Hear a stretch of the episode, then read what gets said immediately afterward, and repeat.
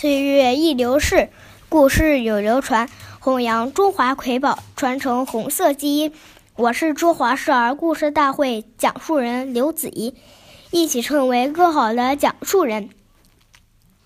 今天我给大家讲的故事是《故事大会红色经典故事》第六集《朱德不愿换房》。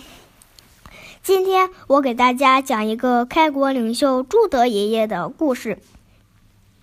红军部队来到沁县南治水村，暂时借住老乡家里。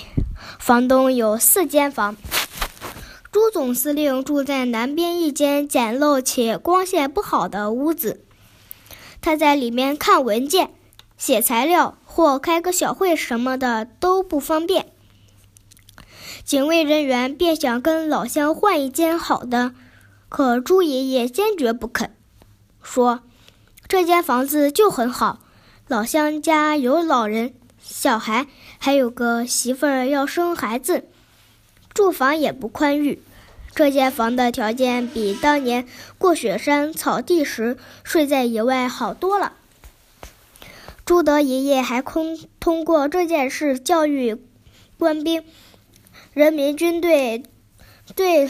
老乡不能要这要那，而要时刻想着为人民谋福利。感谢大家的收听，我们下期再见。